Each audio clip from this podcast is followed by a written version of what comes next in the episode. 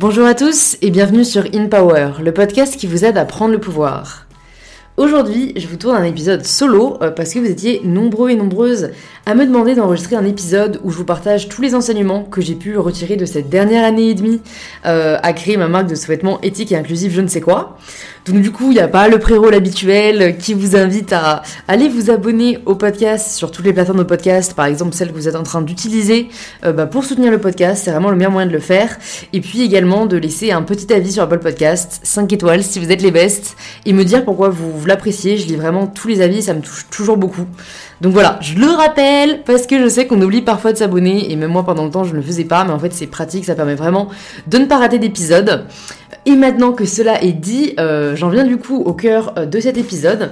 Euh, en fait, j'ai vraiment bah, souhaité vous partager cet épisode à la fois pour répondre à vos questions et aussi en me disant ben, si jamais je peux vous partager des conseils qui peuvent vous aider, euh, que vous pouvez appliquer dans votre cas précis, que ce soit euh, si vous avez un projet de monter une boîte, que ce soit juste un lancer peut-être un projet à côté de vos études ou votre travail qui vous tient à cœur, euh, je pense qu'il y a des grands enseignements que j'ai pu retirer bah, de, de ces, tous ces derniers mois passés à créer je ne sais quoi. donc si jamais ça peut vous aider, eh ben je serai vraiment la plus heureuse. Le premier conseil que j'ai vraiment envie de vous partager, c'est de vérifier que votre idée répond à un vrai besoin. Euh, je pense que c'est vraiment la base de tout projet qui marche. Souvent, on pense que la réussite d'un projet va dépendre des fonds qu'on aura pour le financer, de la presse qu'on va avoir à la sortie, ou juste même euh, si on est persuadé nous-mêmes que ce projet va marcher, euh, alors qu'en réalité, on peut adorer une idée sans pour autant qu'elle réponde vraiment à une problématique et à un besoin. Donc ça ne veut pas dire qu'il faut nécessairement abandonner cette idée, mais juste, je pense, l'adapter pour être certaine qu'elle répond à un besoin, et donc il y aura des potentiels clients et clientes. Euh, par exemple, dans mon cas, on pourrait se dire qu'il n'y avait pas vraiment besoin d'une autre marque de lingerie sur le marché. Euh, c'est vrai qu'il y en a déjà beaucoup, mais j'avais vraiment cette impression euh, qu'on avait toujours un compromis à faire entre des sous-vêtements qui sont beaux, mais qui sont pas confortables, ou des sous-vêtements qui sont confortables, mais qui sont pas vraiment esthétiques et dont on n'est pas vraiment fier. Sans parler du fait que les marques de lingerie sont extrêmement discriminantes pour toute personne faisant plus qu'une taille 36, qu'on commence à voir des marques qui montrent 2-3 bourrelets et qui se revendiquent tout d'un coup body positive, alors qu'historiquement, euh, ce sont des marques qui n'ont fait que montrer euh, des femmes faisant du 34 et qui retouchent leurs photos, et qui s'arrêtent encore parfois au bonnet D.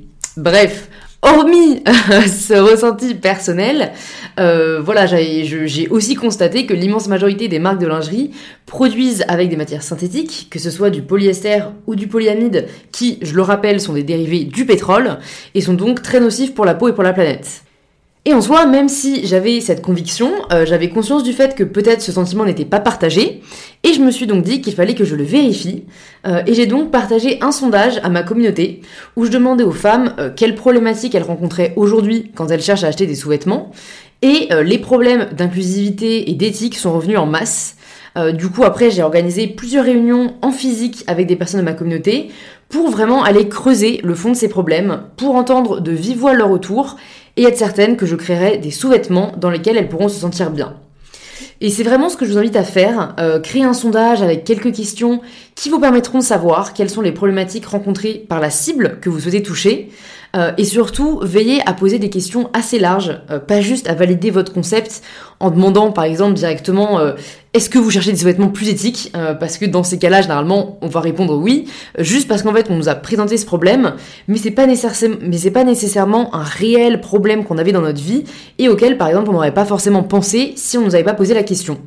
Donc, essayez, dans la mesure du possible, de, de poser des questions assez larges de type qu'est-ce qui manque aujourd'hui à vos yeux dans l'industrie de la lingerie? Ou euh, sur un autre secteur par exemple, quelles sont les problématiques que vous rencontrez aujourd'hui euh, quand vous souhaitez acheter un parfum? Et ensuite, ben, envoyez-le à une vingtaine de personnes autour de vous, euh, vos proches, partagez-le sur Facebook, sur Instagram.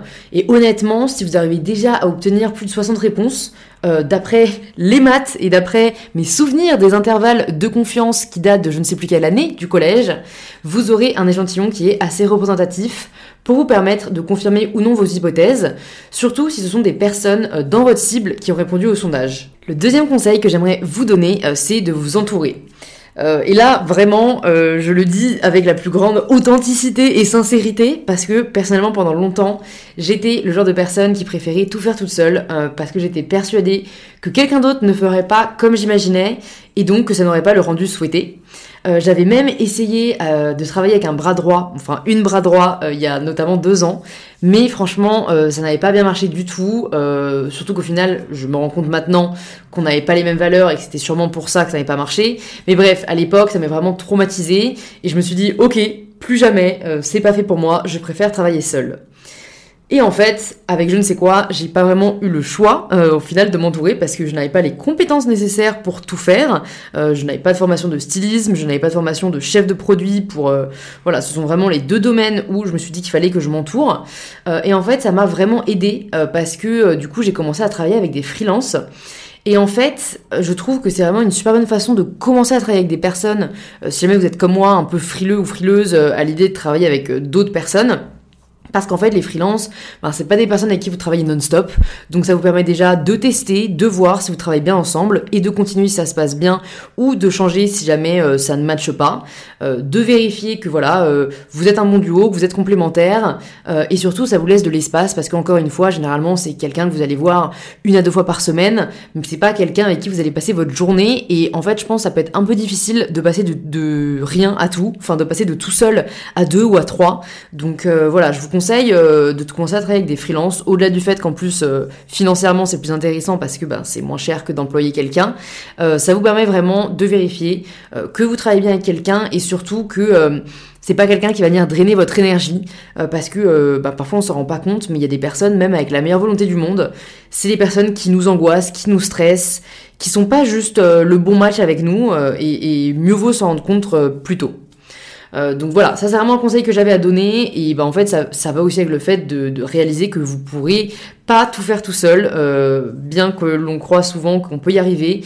En fait souvent vous allez, vous allez y laisser votre énergie et du coup vous allez y laisser votre créativité. Enfin en fait ça va être totalement contre-productif euh, et surtout en plus le fait de travailler avec d'autres personnes c'est hyper enrichissant parce que ça vous permet de confronter vos idées, d'y réfléchir, de pas forcément prendre de décisions hâtives parce que si on s'en fiche qu'à soi-même, bah parfois on peut faire voilà une décision dans le feu de l'action, alors que le fait de la discuter à plusieurs, ça permet vraiment de de, bah, de vérifier que euh, cette idée euh, vaut le coup euh, et que et que voilà vous n'êtes pas le ou la seule à le penser. et surtout il y a il y a cet adage qui dit à, tout seul, on va plus vite, à deux, on va plus loin. Euh, honnêtement, d'expérience, je peux vous dire que à deux, vous allez beaucoup plus vite et beaucoup plus loin. Donc euh, voilà, je pense vraiment que c'est bénéfique.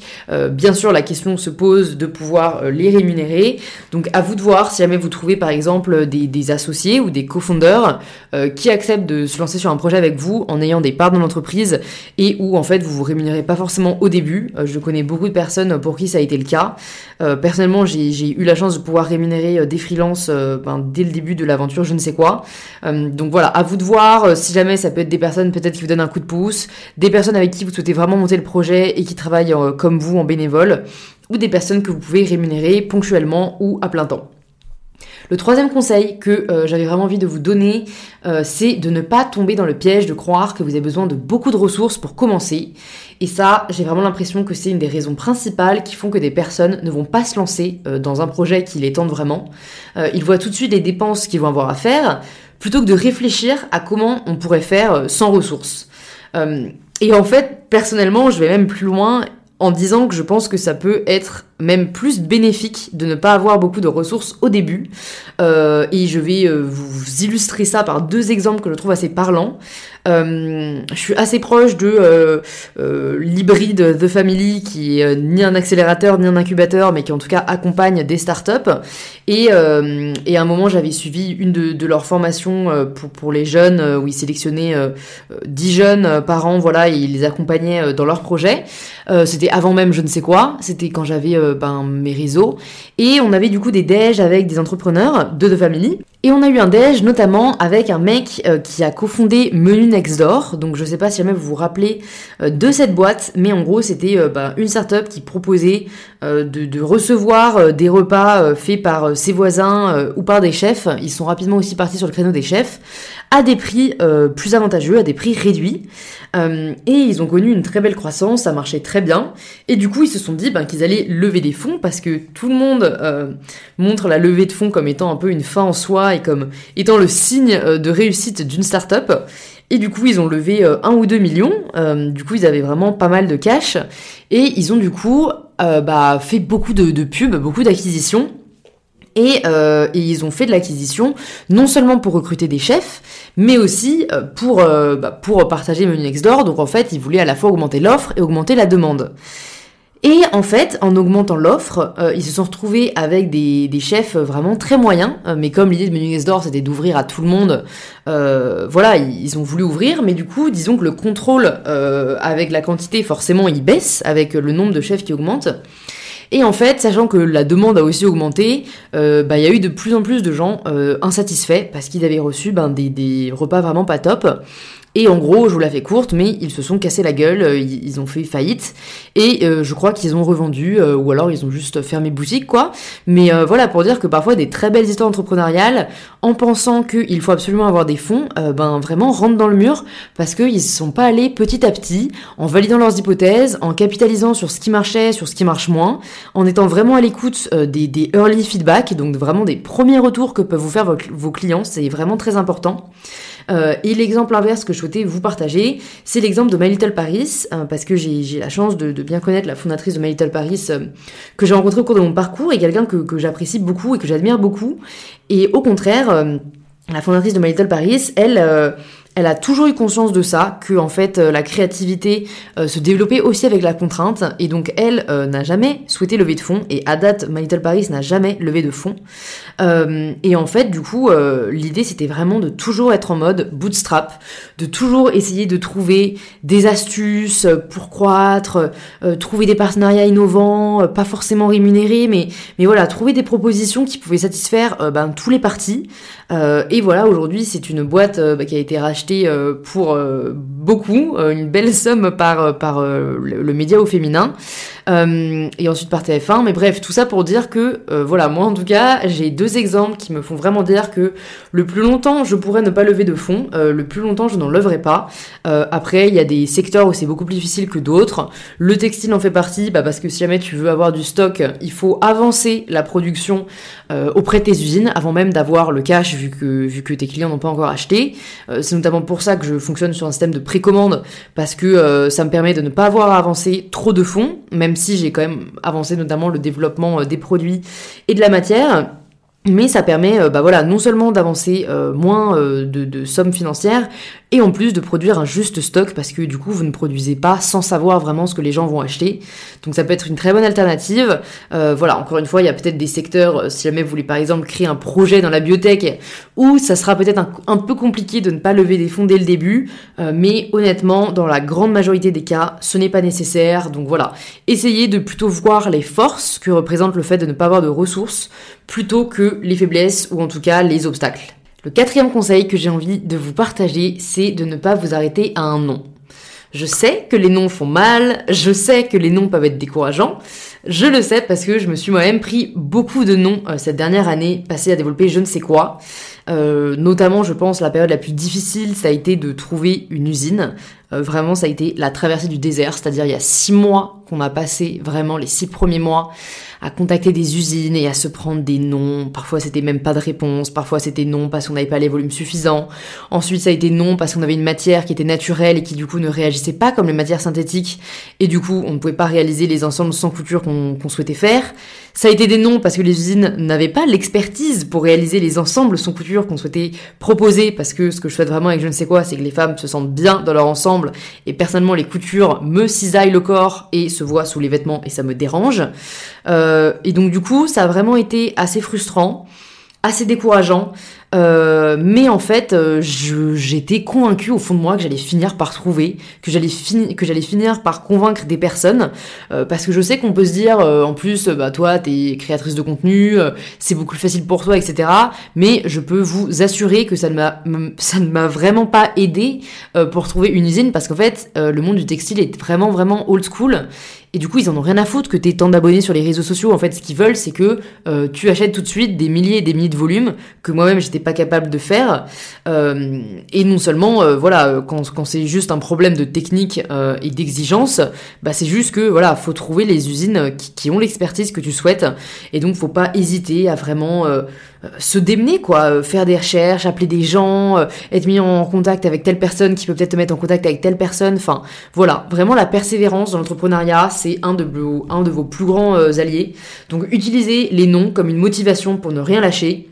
Euh, que ce soit auprès de cette personne qui vous a dit non, si vous êtes persuadé que c'est vraiment quelqu'un avec qui vous souhaitez travailler, ou pour, ou pour mettre votre énergie ailleurs, à trouver un partenaire qui croira vraiment en vous, euh, parce que parfois on a le grave le somme de se taper un nom, alors qu'en fait parfois c'est la meilleure chose qui peut nous arriver, euh, et je pense notamment là aussi à, ce qui m'est arrivé, euh, bah, c'était au début du développement de je ne sais quoi, au début donc on était parti sur une autre, une autre piste pour le sans couture, on était parti sur le seamless plutôt que le thermocollage, parce que semble-t-il le seamless était assez, enfin était plus simple à réaliser.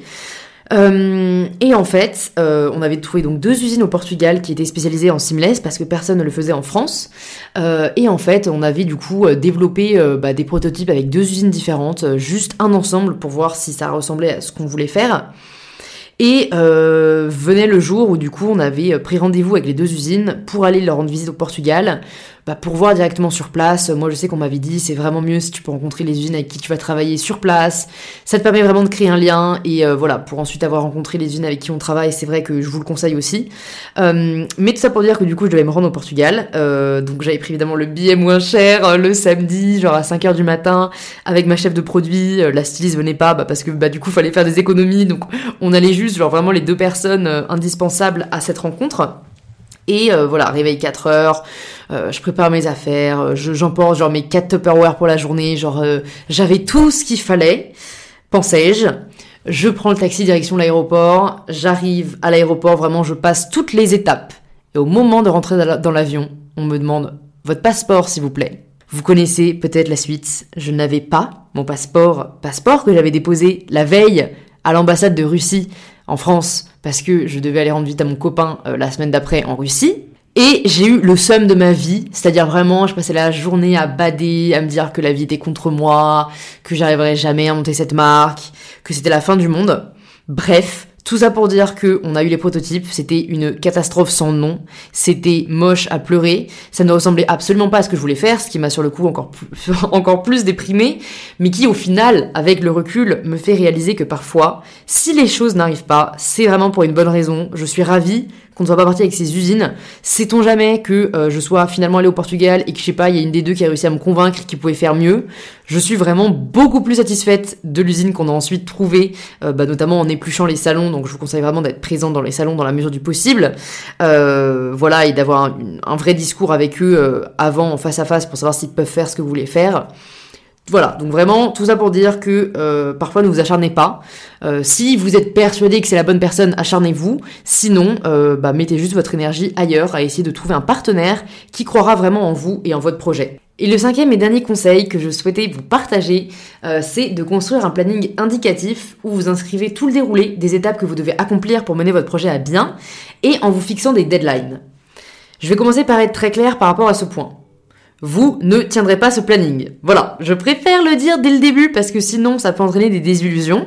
Euh, voilà, c'est un planning que vous ne tiendrez vraiment très certainement pas. Euh, pour vous dire, moi, euh, à la base, quand j'avais commencé à travailler sur je ne sais quoi en août 2019, mon planning tenait sur 6 mois. Voilà, en 6 mois, je pensais trouver la matière, développer les dossiers techniques, faire les prototypes et lancer en précommande. Je m'étais dit que comme il n'y avait pas la production à faire, ben, c'était totalement réalisable en 6 mois. Nous sommes donc en novembre 2020, soit un an après mon planning, et nous touchons enfin au but. Parce que c'est vrai que je l'ai même pas dit, mais ce podcast est aussi euh, pour vous annoncer que je ne sais quoi sort le 22 novembre. C'est fou, je ne l'ai même pas annoncé. Euh, bah écoutez, pour toutes les personnes qui sont encore là, euh, vous, vous le savez et vous êtes les vrais. Euh, mais voilà, du coup, je n'ai vraiment pas respecté mon planning, mais en fait, ça permet d'avoir déjà une idée de tout ce que vous avez à faire, parce que aussi une question qu'on m'a beaucoup posée, c'est comment savoir par où commencer? Je peux vous le dire, au début, on ne sait absolument pas par où commencer. Sauf si vous êtes expert dans le domaine dans lequel vous avez créé un projet. Je n'étais absolument pas expert de même de la mode, domaine dans lequel je n'avais jamais travaillé ni étudié auparavant. Donc il fallait que euh, j'ai mon but final, avoir euh, bah, une collection de prêtes, et de dérouler, bah, pour avoir une collection de prêtes, il faut que j'ai bah, des ensembles, pour avoir des ensembles, il faut que j'ai une usine, pour avoir cette usine, il faut aussi que j'ai la matière, etc. etc. Et ça vous permet du coup ben, de savoir euh, quelles étapes vous avez à faire afin d'atteindre votre objectif. Et je vous conseille vraiment, pour chacune de ces étapes, une fois que vous en avez fait un planning, de vous mettre une deadline à titre indicatif, mais ça vous permet comme ça d'avoir une vraie structure, de savoir où vous voulez aller, et surtout de vous organiser. Parce que le risque, si euh, bah déjà vous faites pas de planning du tout, c'est de pas savoir en effet par où commencer, dans quel ordre le faire, etc. Et si vous faites un planning sans vous mettre de deadline, par exemple pour ne pas vous stresser, euh, je peux comprendre, mais en fait vous prenez le risque de peut-être passer trop de temps sur une étape, alors que le fait, bah, vraiment voilà, de, les, de leur donner une date limite, ça vous permet euh, d'être assez efficace et au moins, bah, si jamais vous respectez, vous respectez pas cette date, de réaliser pourquoi ça prend du temps, peut-être d'essayer d'autres techniques, etc. Euh, donc c'est vraiment, c'est vraiment ce que je vous conseille. Après, soyez flexible, euh, ne vous blâmez pas si vous le respectez pas, parce que comme je vous l'ai dit, euh, je ne sais pas s'il y a une personne sur Terre qui a respecté son planning qu'elle a fait avant de créer sa boîte, mais je pense que ça peut vraiment uniquement vous servir. Donc voilà pourquoi je vous partage ce conseil. Et ceci clôture les 5 conseils que je souhaitais vraiment vous donner. Euh, j'espère que ça pourra vous aider. Euh, j'espère que ça a pu répondre à certaines questions. Euh, je suis désolée, je sais que pas mal d'entre vous m'écrivent des messages. il faut savoir que j'en reçois près de 300 par jour, donc c'est vraiment impossible de répondre à tout le monde. Mais c'est pour ça que j'essaye de partager le maximum de contenu et d'informations, que ce soit à travers mes podcasts ou à travers mes vidéos. je vous conseille, si jamais vous êtes intéressé par l'entrepreneuriat, d'aller voir la série étudiante entrepreneur que j'ai faite sur YouTube, qui retrace vraiment tout le développement de je ne sais quoi sans tabou, en partageant tous les moments euh, difficiles comme, euh, comme meilleurs. Euh, donc voilà, en tout cas, je vous souhaite Vraiment beaucoup de chance dans votre projet si jamais euh, vous avez une idée en tête. Surtout écoutez-vous, n'écoutez pas les personnes qui vous disent que ce n'est pas possible. Euh, moi je crois en vous, donc, euh, donc j'espère que vous aussi. et voilà, j'espère que cet épisode aura pu vous aider. Si c'est le cas, bah, vous pouvez peut-être le partager à des personnes qui, qui, sont aussi, qui vont aussi créer un projet ou des personnes qui y pensent. Et bah, on se dit du coup à dimanche 22 novembre pour le lancement de je ne sais quoi. J'espère que vous serez là, j'espère que les ensembles vont vous plaire et je vous retrouve très vite que ce soit sur Insta, sur YouTube ou sur le podcast. Gros bisous